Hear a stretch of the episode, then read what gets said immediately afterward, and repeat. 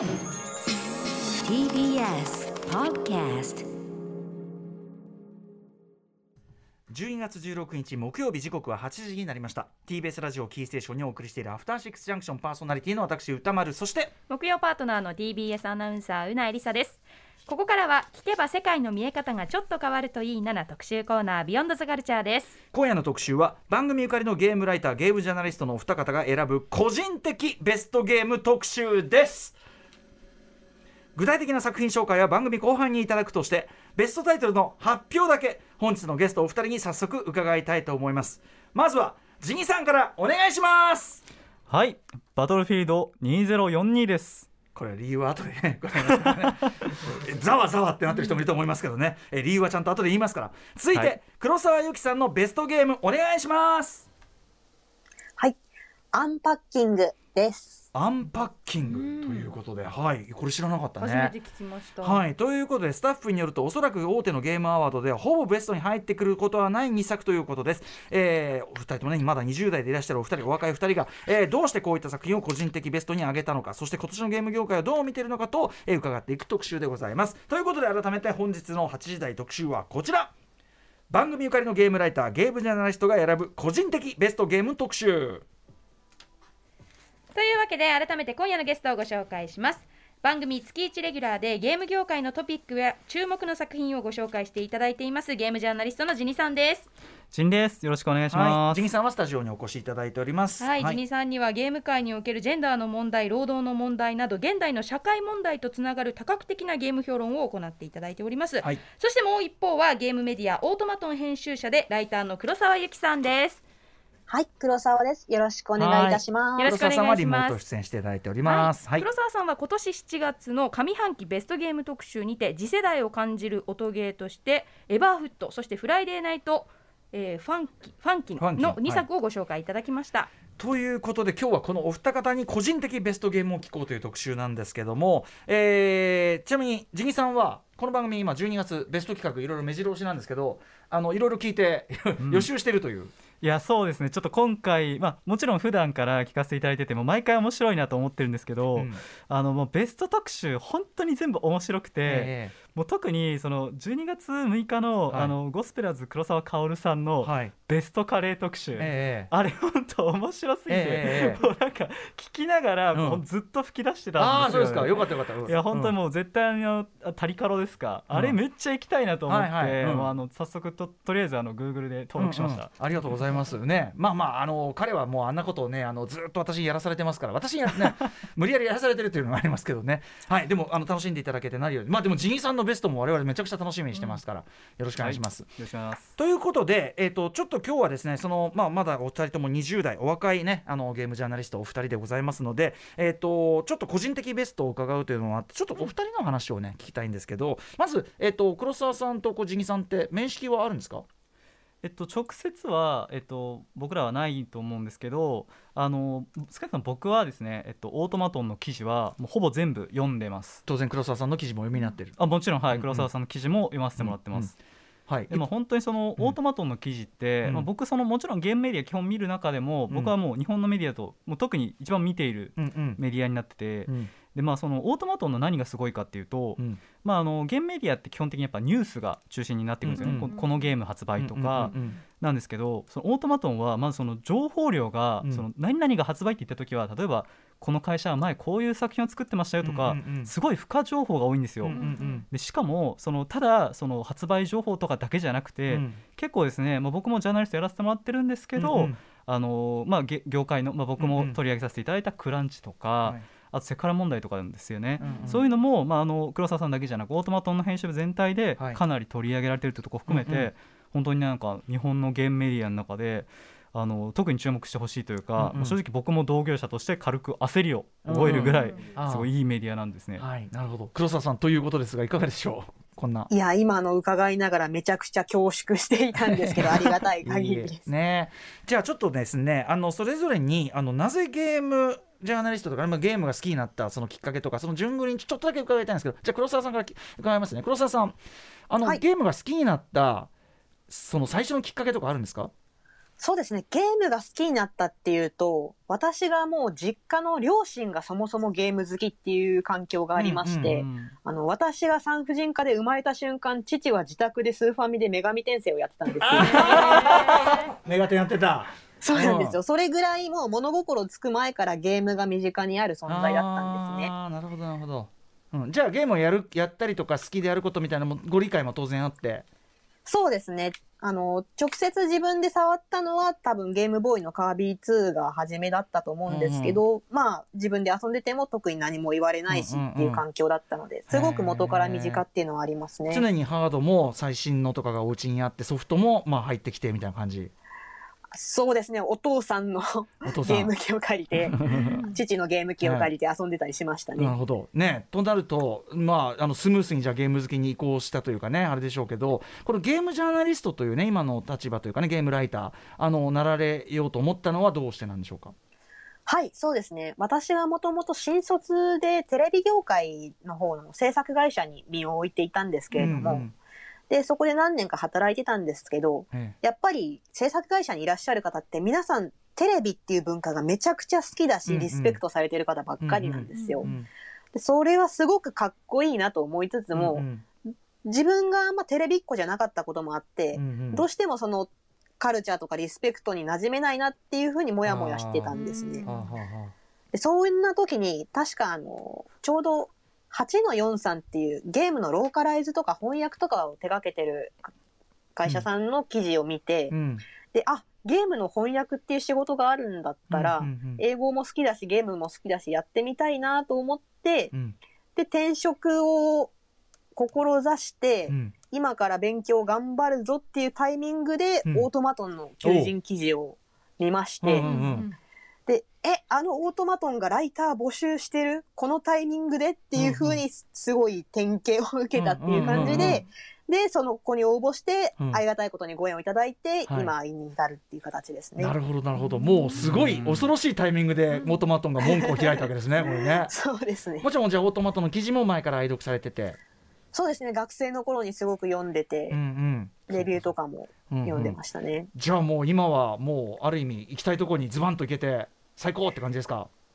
いやー、もうまだまだ全然至らないとこばっかりいやいで、やいやうん。頑張らせてもらってます。はい、そんな黒沢由紀さんでございます。えーそして一方、ジギさん、ジギさんはゲーム、またそのさっきみたいに好きになるきっかけとかは覚えてます？そうですね。僕も本当にそういう意味ではもう黒沢さん多分かなり近い世代なんですけど、僕は、えっと、94年生まれで、うんうん。あの以前お話ししたと思うんですけどプレイステーションと同い年なんですよね。うん。なので、まあ、本当生まれた時からゲーム身近にありましたし、うんうんでなんか父親が当たり前のようにプレステとリッチレーサーを持ってて多分それをやったのが最初のゲーム体験なのかな。あと「ファイナルファンタジー7」の体験版も最初からあったんで。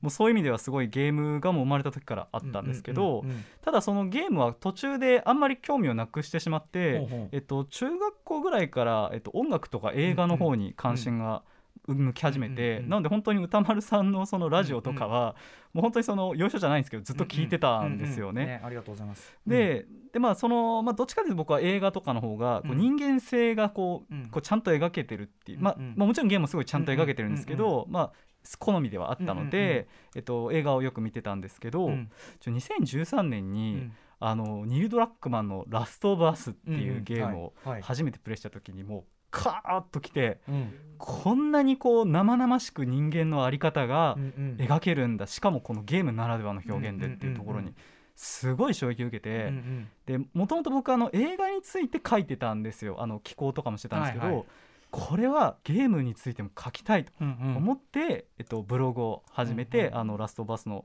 あの拙いレビューを書いたっていうのが僕の原点ですね。なるほどなるほど。ねしかもそのやっぱりそのゲームというのをそのさっき言ったように社会性とかねまあ今地味さんがやられてることですけどからそのなんていうかな通常映画評論であるとかであればやっているような評論体系みたいな当時はまだあんまりなかったからってのもありますよね。いやそうなんですよ。ちょっとだからここはあのなんかやらしい思いもあって、うんうん。例えば映画でそれをやるともうそれこそ歌丸さんみたいなううん。偉大でよっぽど僕より上手い人がいらっしゃるわけじゃないですか、いやぼ僕だってそれで嫌がってたんだから。うんうんうんうん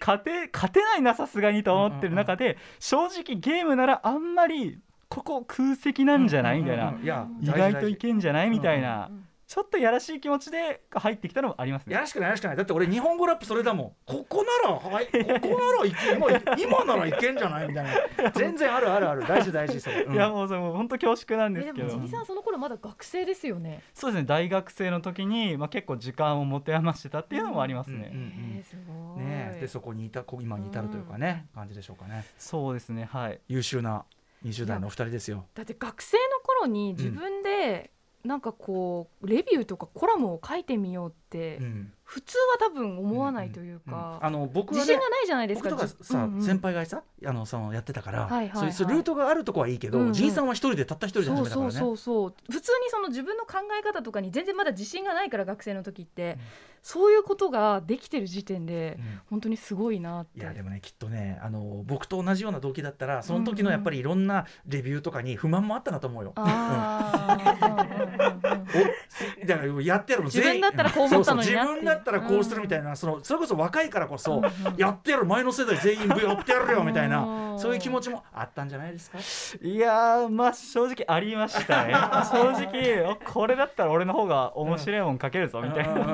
ま あそれはまあ冗半冗談ですけど、うんあのそういう意味だと僕は映画はすごいあのクリント・イーストウッドのうんうん。映画が大好きで、うんうん。なんで直接そのやっぱ大きなきっかけになったのがあのグラントリノっていう映画があったと思うんですよね。あれを見た時にそのやっぱえっとまあいわゆるそのイーストウッドのまあうん。老人が、うん。えーまあ、老人役のイーストウッドがあのタオっていうアジアの若者を励ます、で仕事を独り立ちさせるっていうのを見て、それは結構僕の中で、うんあのここから先は自分で歩んでいこうっていう気持ちになったんでそこは全然今も映画大きいところありますね。なるほどね。まああれ確かにね次はあのもうこのここから先はお前らよろしくっていうかねお前らお前らやれよなちゃんとなみたいなそういう話でもあるもんね。い。やそうなんですよね、うんうんそのまさにアジア人すごいうんうんタオに境遇をなんか共感してってとこありました。ね、ねあのグラントリノのハンドルを握るタオの最後のねあの表情。いやーやばいっすね。そして去っていくね。いやあのあのまた車線のまあいいやその話はい。い。その話ははいということで、えー本日はそんなお二人にですね今年のゲーム会について伺ってきます。そしてさらにお二人の個人的、えーゲームベストゲーム。これはまたねさっきの上がったチョイスだけでも面白いんでね、どういうことなのか話を伺っていきます。お二人よろしくお願いします。よろしくお願いしまよろしすくお願いします。時刻は8時13分です。アフターシックスジャンクションパーソナリティ私ライムスター歌丸そして木曜パートナーの TBS アナウンサーうなえりさです。今夜はゲームライタージャーナリストが選ぶ個人的ベストゲーム特集ですゲームジャーナリストのジニさんそしてオートマトン編集者の黒沢由紀さんに伺っていきます。お二人よろしくお願いします。よろしくお願いしよろますしくお願いします。あの先ほどちょっとその本題に行く前にお二人にあのここでここまでのいきさつ伺っててちょっと大事な件一つ伺うの忘れちゃってたんですけどあのお二人から見てその先ほどねあのジンさんも映画とかの影響も大きいって言ってましたけどゲームのでもここがやっぱりゲームは他のエンタメと比べて違うところ違って魅力的なんだみたいなところどこだというふうに感じられてますか？黒沢さんどうでしょそうですね。私はそのゲームっていろいろ種類あって、例えばゲームのメカニクスが先にあって、でその面白さの後におまけとしてストーリーとか設定があるっていんううん。タイプももちろんあるんですけど、う、うんうん。私はどっちかっていうと、あの、すごいしっかりした世界観とか物語があって、で、しかもそれを体験する上でメカニクスが組み組み込まれてるっていうのにすごい惹かれるタイプなんですね。うんうんうんそうか純粋なゲーム性の順番的にはだからそのなんか物語っていうかそのなんていうかな向こうにあるこう物語性みたいなものをゲームというその手段を通じて味わっていくというか。そうですね。やっぱりあの、例えば絵画とかだとどうしてもすごい完成された世界になってて、あの、うんうん鑑賞者ってそれを自動的に受け止めるだけで介入できないっていうのがあると思うんですけど、うんうん例えばゲームですごく何かインタラクションを通じてその中にうんうん自分の意思を入れ込んでいけたりっていうのがすごく楽しいところだなと思います。なるほどなるほど、はい。あこれすごい明快ですね。面白い。ジンさんどうですかいやもうさっき黒沢さんに言っていただいたこととほとんど僕も同じ考えで、はい。やっぱりそのストーリーっていうところはやっぱあの、まあ、小説とか映画好きなんで気になるんですけど、ええそこにやっぱりこうゲームならではの、えっとまあ、表現の方法が重なってるとすごい嬉しいなっていうのもありますし、うんあとやっぱりそのゲームの体験っていうものも十分実は一つストーリーになると思っていて、うんもう本当うないさんのゲーム実況ってそれがうん現れてるとやっぱ思うんですよね。うんうんなんでやっぱそのフロムの作品とか僕すごい好きなんですけど、うんうん。あれってやっぱそのすごい困難なあのゲーム体験があるからこそ、うんうん。ストーリーも同じぐらいこう困難なものになってるってところがですね、うんそのなんかあ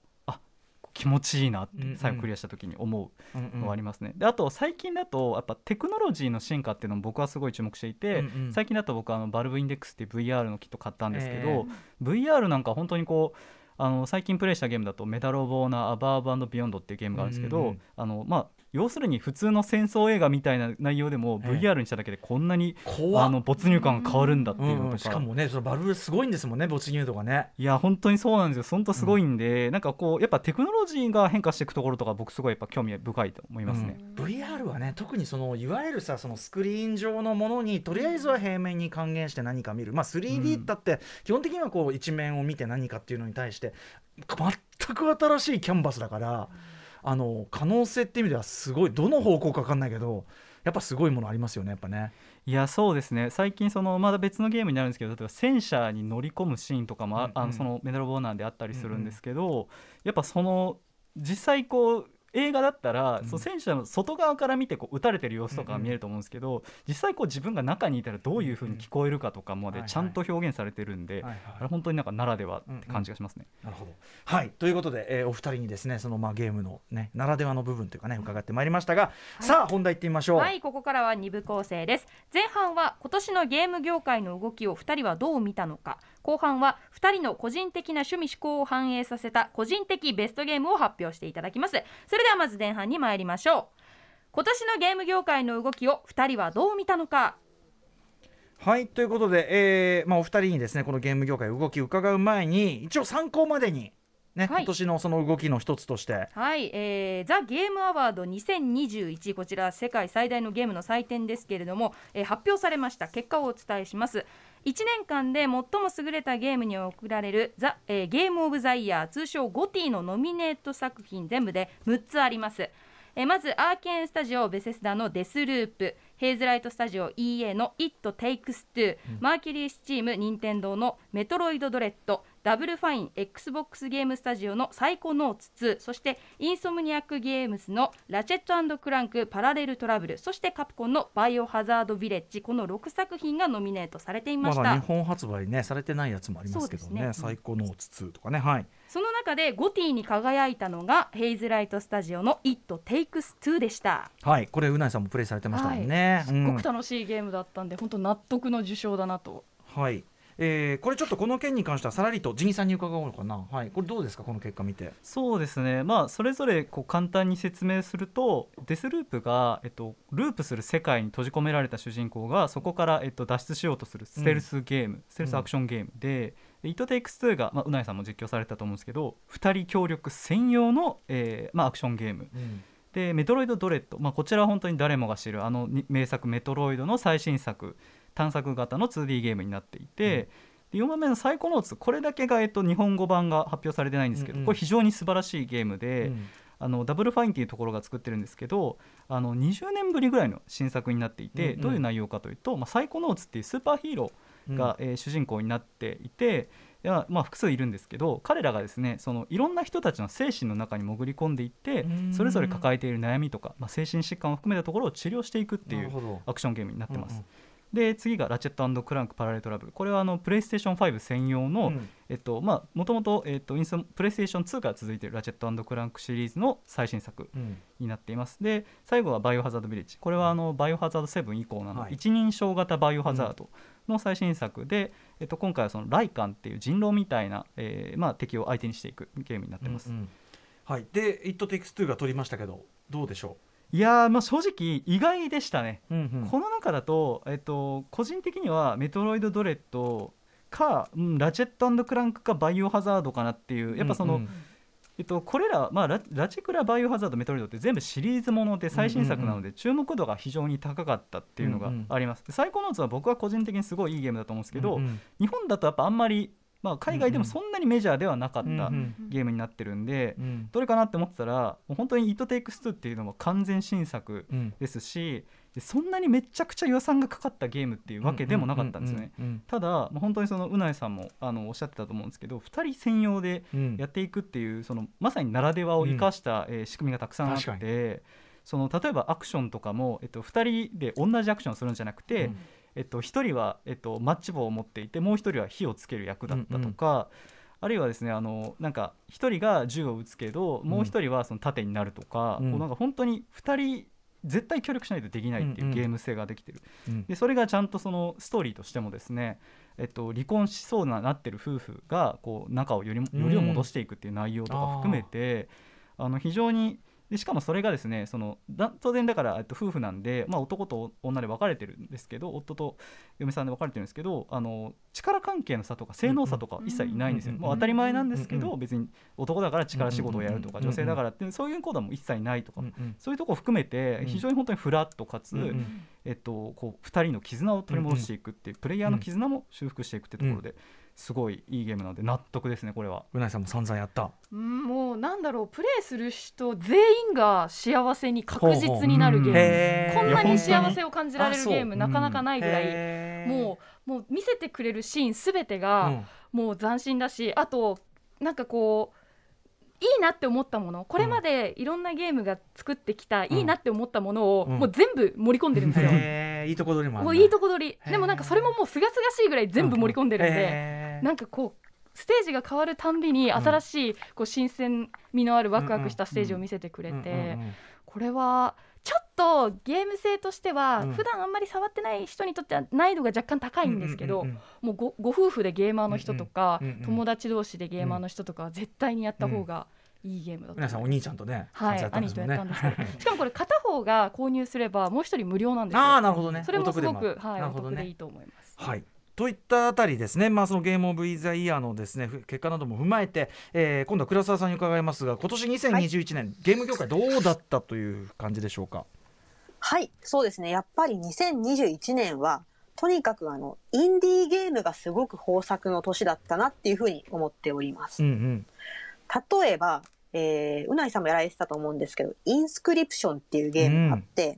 あの、すごくネタバレ厳禁って言われているものすごい大仕掛けがあるうん。ゲームがすごく高い評価を得ていたりとか、うん。あと、先週かな？ユースケサードさんがお話しされてた、うん。Before Your Eyes っていうゲームがあって、まばたきでね。あ、そうそうそう。あの、プレイヤーの瞬きによって、うん。それを読み取って物語が進行していくっていうような、うんうん。結構斬新な仕組みのゲームであるとか、うんとにかくすごい実験的なゲームっていうのが数多く輩出されてるんですね。うんうんで、しかもそれらが尖ってるだけじゃなくて、ちゃんと高い評価を獲得してるっていうのが今年のポイントかなっていうふうに思います。うんうんねえあのこれちなみにインスクリプションとかその辺っていうのはゲームオブザイヤーはあのあれですかね期間中じゃなかったとかあんのかな？なんか。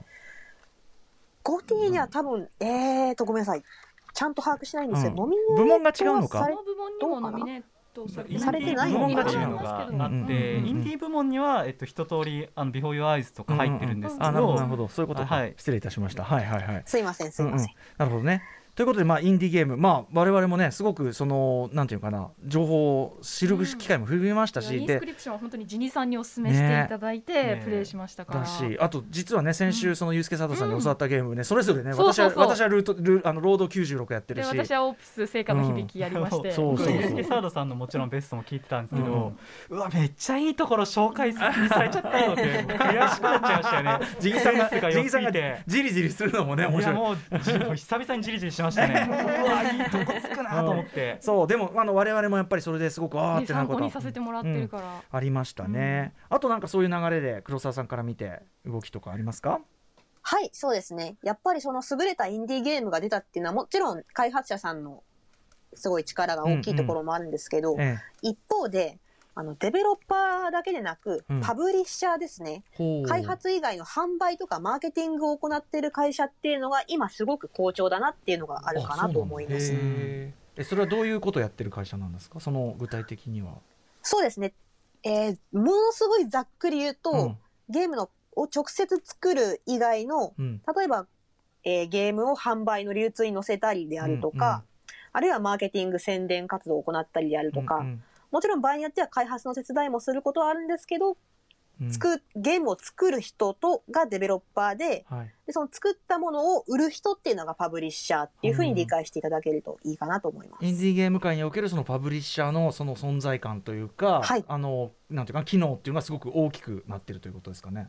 そうですね。うんうん例えば海外ではデボルバーデジタルとかアナプルナっていったパブリッシャーさんがすごく好調に良作を出してたりしますし、確かに。アンナプールナブランドだとこれなんかだなって感じしますもん。そうですね。うんうんうんうん。すごいブランド化もできてますし、あと国内だと、えーオートマトンと同じ会社がやってるプレイズムっていうパブリッシャーが、うん。ディアシミュレーターとか、ブライトメモリー、アイドルマネージャーっていう作品ですごくうんうん。高い評価いただいてたり、うん。あと京都のルーム6さんっていうパブリッシャーが出したアンディアルライフっていうゲームが、うん。日本の、えーメディア芸術祭っていう、はいはい。そのメディアアート全般を評価するアカデ、えー賞ですごい受賞したりとか、アートアカデミック界からも注目が寄せられたりしてるんですね。はい、メディア芸術祭やっぱ間違いないなやっぱりな そこもなはいはい。うんうん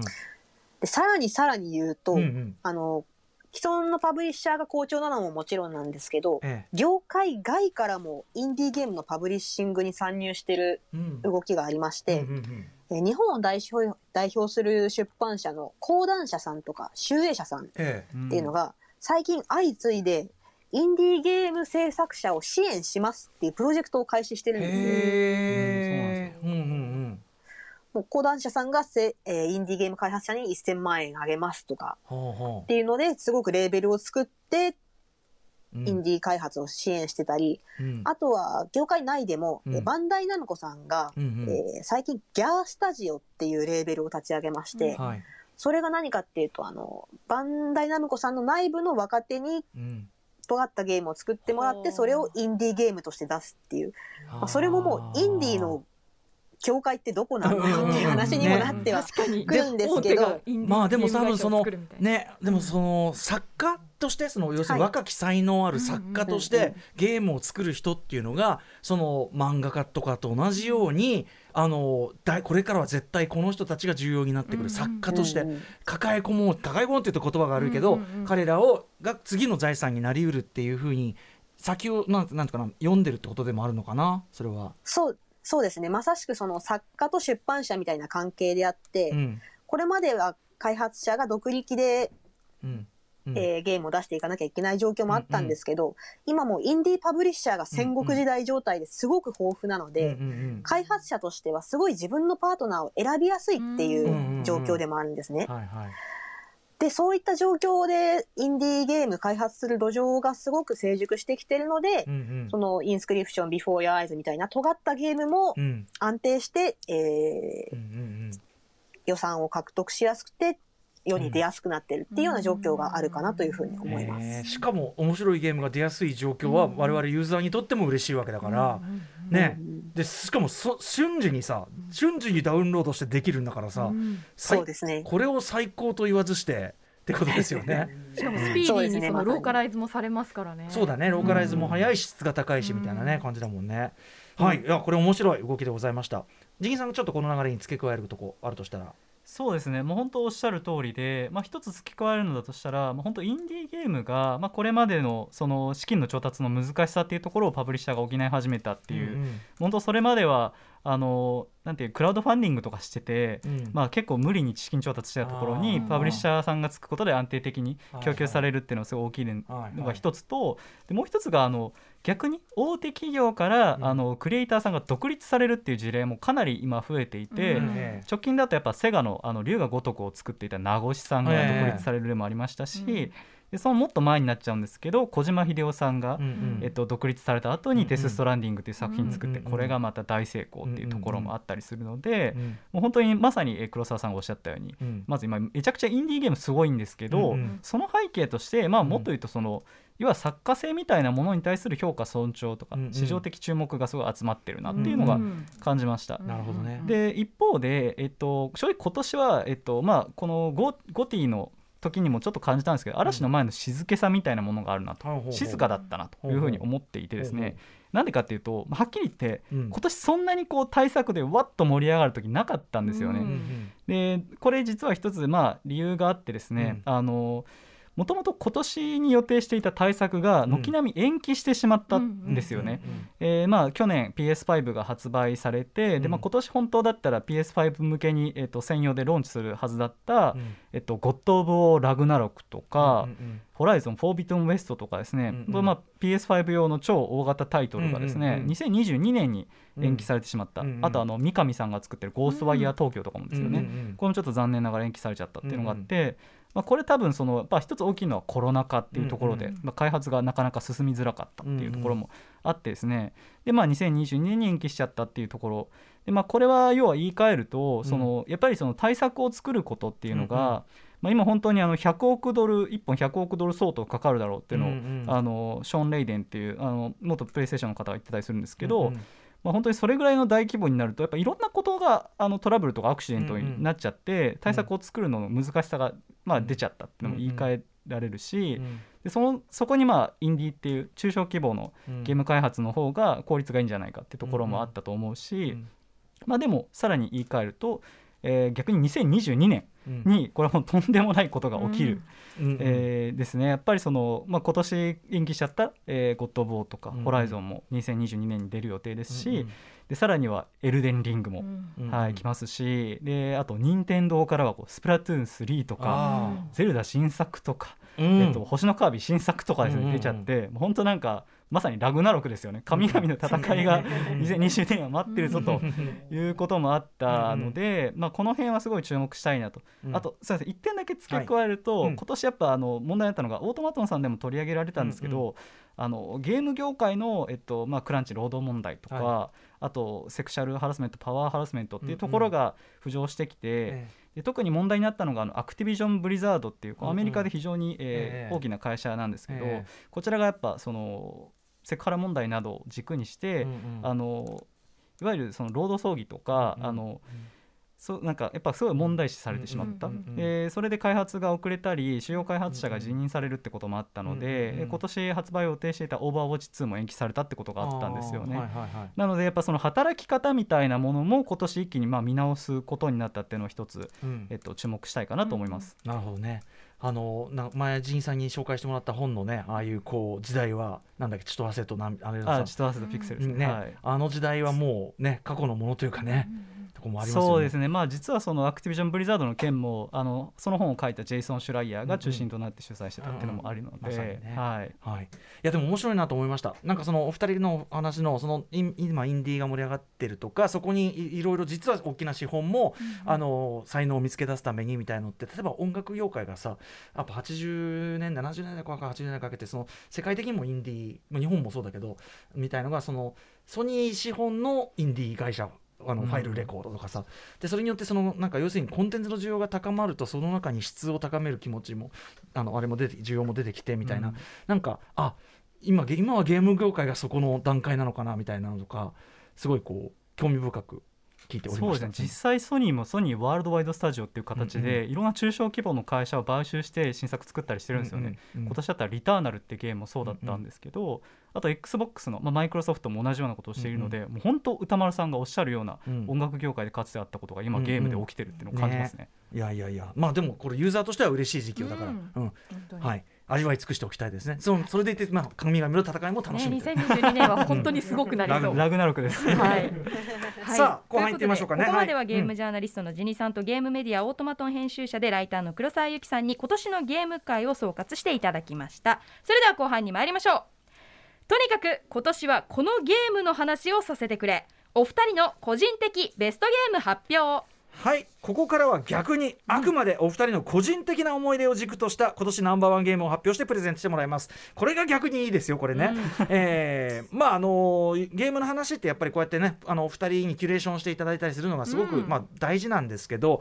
特にやっぱりその他では押されてないゲーム、うん。他で評判聞けば別にねああまあそれいいんですよねってのは分かるけど、それみたいな、うんうん。そこをぜひお二人に伺いたいというねお二人のまあある意味ゲーム感みたいなところが出るあたりかもしれません。ということで早速いってみましょう。まずは黒沢さん、えー改めてベストなんでしょうか、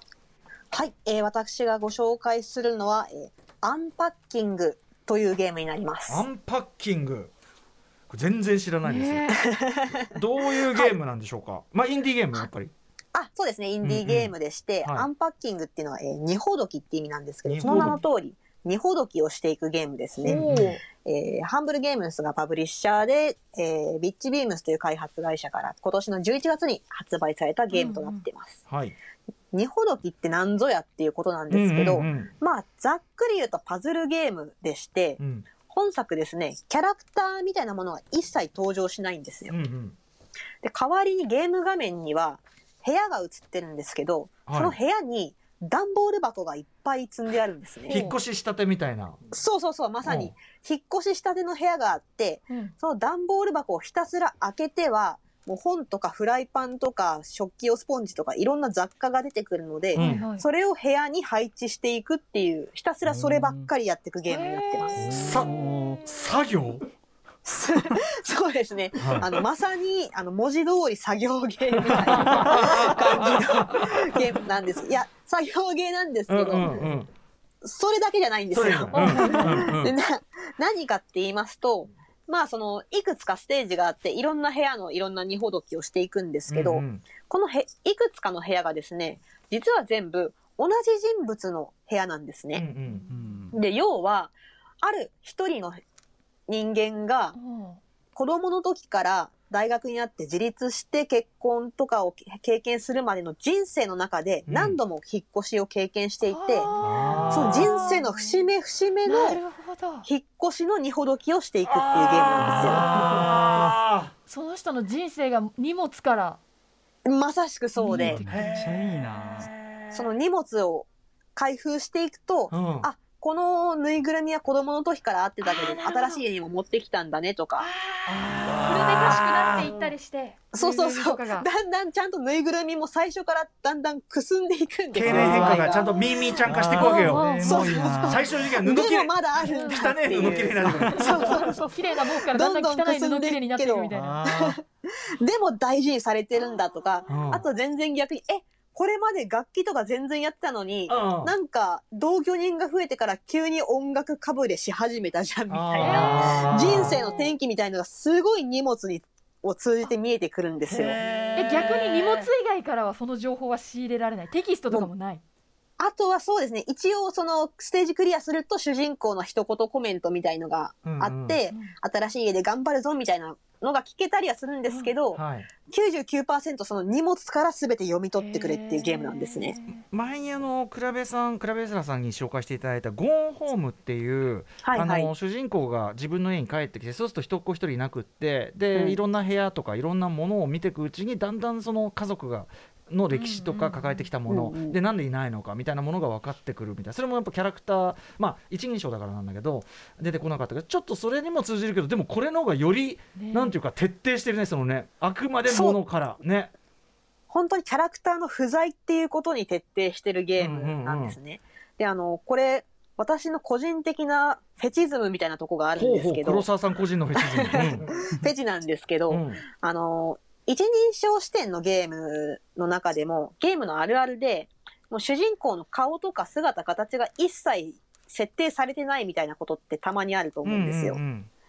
でそういうゲームってそんなに主人公について語られなくてゲームに集中してくださいってことが多いんですけど、えなんかそういうゲームの画面の端に見える手の仕草とか、えうん。あとたまに選択肢で出てくる、あ、そうじゃないかみたいな一言とかから、めっちゃ断片的な情報から、うん。主人公のがどんな人なのか想像するっていうのがめちゃめちゃ好きなんですよ。なるほどなるほど。わかる。そうそう。うん。それであの、ポータルとか一人称視点のゲームの主人公っていうのがめっちゃ好きなんですけど、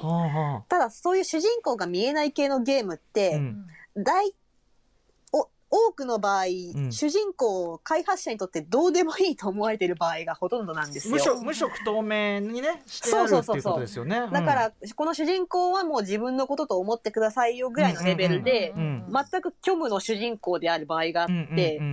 その虚無に対してめっちゃ妄想してしまうっていうのが私個人の私癖なんですけど、だから、ある意味それは虚しいんですけど、ええええでもアンパッキングはうん意図的に主人公の姿を隠してくれてるんですね。うんうんうん主人公を見せません。でもヒントはこれだけ置いてあるから、さあ想像してくださいっていう、そのウェルカムなまさに黒沢さんのためにあるような。いいんですか？っていう感じで、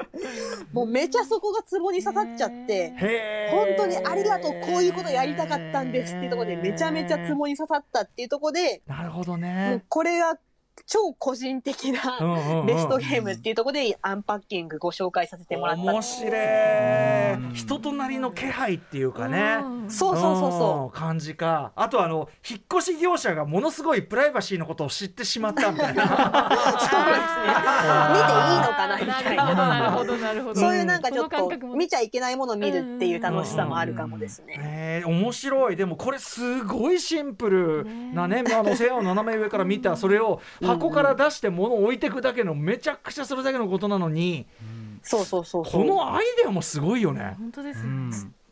これで物語を作れるぞって思いついたそのアイディアも素晴らしいです。ね。やっぱりそのお二人がさっきおっしゃってたのはもちろん向こうにある物語であるとかその人間の何かみたいなものじがいいのは間違いないんだけどそれを味わわせる手段が要するにストーリーテリングっていうかストーリー味わいの手段がやっぱりゲームならではってうん。いっぱいあるしまさにこれもそのですねでさやっぱ作品ごとにそのストーリーテリングの文法から発明してるってやっぱ本当ですね。ゲームならではじゃない？うん。これって。うん。まあ、基本的にはテキスト読ませるものが多い中やっぱうん。こういう発想の転換で、う。んかかっこいいよね。ね、こちら側に汲み取らせるっていう、うん。なんか。察してみたいな。そう。確かに。デザインとしてかっこいい。なんか。うん。いけてるそして黒沢さん面白い。ありがとうございます。ただ個人的な私癖を語っただけなんですけど、いやいやいやでもめっちゃおすすめです、アンパッキング。でもそこからすごく何かゲームっていうもの本質が浮かぶような話ですごい面白かった。アンパッキングね。えーっと、プラットフォームはパソコンあと任天堂スイッチ XBOX1 で遊べるそうです。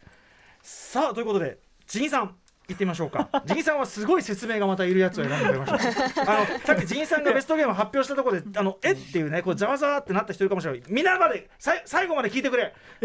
わかる？個人個人的ナンバーワンゲームですよね。えこれ本当に好きなやつ言ってくれって言われて、そうそう本当にじゃあ好きなやつ言うよってその通りなんです。いやなんかめっちゃアンパッキングの話聞いて超いいゲーム。ゲームゲームじゃんみたいな。ででもこれジンさんもねあのちゃんとこれ理由あるから改めてジンさんの個人的ベストワンゲームなんでしょうか？はいまあえっと個人的ベストゲームは、えーファーストパーソンシューティングゲームバトルフィールド2042です。これねあの一応私が補足しますとこれ11月19日に発売されました。発売されたてほやほや、えー評判はですね賛否両論という言い方をさせていただきますという。いやまあそうですね、日が78割の賛否両論なんですけど。まあねなかなかはい。ゲームとしての評判はいろいろあれなところがありますけど。はい、うん。そうですね、まあ、はっきり言ってゲームはあんまりあのーまあ面白いですけど、ん。あのーあんまその完成度は期待しない方がいいゲームですね。ババグが多いの？バグりまくりますとにかく。1試合やってて23回バグりますし、もうなんかそのバグり方によったらなんか気づいたらなんかサーバーから落ちてるとか、なんか地面貫通してそのまま二度と帰ってこれなくなるとか 逆になんか何かの拍子であのジャンプして感性がそのまま働いちゃってあの宇宙まで飛んでいっちゃうとか。全然あの、うん。戦場なんだけど本当にこれ何の戦場なんだみたいな何と戦ってるんだみたいなゲームなんですけど、うん。あのただすみませんあの弁解させてください。えええっと、本当にな何が好きかっていうともう一言で言うと、あのさっき黒沢さんがおっしゃったこと実はめちゃくちゃかぶるんですけど、うん。うん本当僕もあの黒沢さんがおっしゃったような、うん。その一人称視点だからこそ、うん。すごい断片的にしか伝わってこないこう素顔のない人物像みたいなものが、うん。うん僕はすごい好きなんですよ。うんうんでそこに加えて言うと僕は正直あのかなりミリオタというかガンマニアルもあるね。はいガンも銃が大好きなんですよね。でそういう目線でいくと「バトルフィールド2002」ってすごいまずいいゲームうんで、あのまずですねもともとバトルフィールドって、まあ、あの戦場、まあ、も文字通り戦場を舞台にしていて、まあ、100最大128人で対戦する、まあ、あのミリタリーアクションミリタリーシューティングゲームなんですよね。はい。なのであの本当に銃はほとんど実銃がそのまあま出てきます。の時代物というかねあの第一次大戦だったりとかっていうところだったりしましたもんね。そうですね、はい、実はですねこのゲーム、まあ、まず、えっと、基本的にまずバトルフィールド2002っていう2042年を舞台にした、まあ、本当にあの現代の戦い現代でちょっと未来の戦いがあるんですけど、もう本当まずここからしてすごいいいゲームで、うん。あの例えば、えっと、その銃、まあ、僕は FPS の主人公って人間じゃなくて僕は銃だと思ってるんですよ、ねその心は。なんていうかっていうとやっぱりその画面の中でうん。一番見てるの何ですかっていうと FPS はやっぱ銃をひたすら見続けるんですよ。自分が持ってる銃が画面の確かに一番手前に来ててね。そうなんですそうなんですすそうなんです。これが例えばこう三人称のサードパーソンって言われるタイプのシューティングゲームだと、もう当然人間を見る背中を見続けるんですけど、うん。うん FPS だとずっと銃の姿を見てるんで僕は人間というよりは銃が主人公なんじゃないかな。実際にキャラクター性が出るというか。そうですねはい。そこをどう描写してくるかとか、うんうん。あと僕がもっと好きなのはこれ本当フェッチの話になっちゃうんですけど、ええええ。あの銃を動かしている時の人間の手の動き、うん手だけが出てくるじゃないですか、手だけが映るあの動きとかがすごく好きで。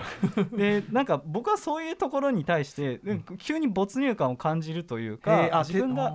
この世界の一体一体化してるんだなっていう気持ちがあるんですけどバトルフィールドはその中でも非常にその銃の、えー、とメカニクスとか動きとかが非常にリアルな上に、うこう歌丸さんにしか多分伝わらないんですけど、はい。銃ってあの弾倉を最後まで打ち切っちゃうと、うん。あのコッキングっていう動作が必要になる銃もあると思うんですよまあ、あのマガジン入れてもう一回ね、はい。こう入れなきゃいけない。チェンバーにね、はい。でそれ実はゲーム的に正直あんま意味がないことなのに、うんうん。あのわざわざアニメーションを全部あのその、うんうん。た打ち切ったバージョンと打ち切らなかったバージョンで2種類ずつ用意してるんですよ。ちゃんとそのなんとなく球数入れてあのマガジンあのチャンバーに残してガマグチェンジするのか、はい。打ち切っちゃうのかで違うんだ。あそうなんですそうなんですそうそうそういうところもちゃんと作ってるのもいいなって思うし。いやいいですね。はい。はいでそこだけでもまあすごいあのすごい銃がリアリティがあって、うん。なんかこう本当に戦場っていう場所で自分たちが一人称視点で、うん。ただこう銃だけを見てる人間同士がそこに集まって、よくわからない戦いに興じてるっていう、うん。うんその瞬間が僕はなんとなく幸福を感じるっていうのもあるんですけど、うん。うん。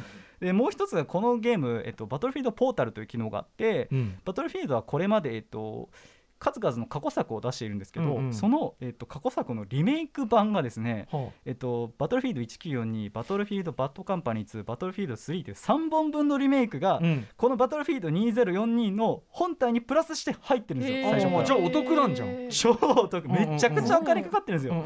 でその、まあ、ポータルに出てくる銃っていうのはもう1942っていうところからさせられるように、まあ、さっき歌丸さんも言っていただいたんですけど、うん第二次世界大戦を舞台にした FPS とか、あるいはですね現代よりちょっと前を舞台にした FPS とかが入っていてですね、なんであのそれぞれの時代の銃が、うんうんうん。こう一堂に会する要は銃のマルチバースが起きるんですよね。はいはい、これさあの古い銃ならねその未来にもあっておかしくないっていうかもしれないけどそんなね状態のいい、うね、ちゃんとバリバリ撃てるような銃が、うん。そんなにその豊富にあるわけもないからそんなの博物館行きなわけで。だからそれがフラットにあるっていうのは実はやっぱまあなんていうの夢のゲームならでは。ゲームなのに共演ってことですよね。そうなんですよね。本当にだから M1 ガーランドと M16 で打ち合うこれもね分かんないと思いやいやいますよ要するに米軍米軍正式採用のライフル同士で時代を分けてそうそう。たもしもし戦わば。そうそうなんですよ。M1 ガールドと M16 もし戦わばそう、ん。いやもうそれもう僕ずっと夢を見てたんで分かんないだろうけど、10対10の対決、うん。そうそう。これはだから僕からすると本当にマリオとクラウドが戦ってるぐらいに衝撃があるんですよ。M1 ガーランドと AK47 で打ち合えるっていうのは、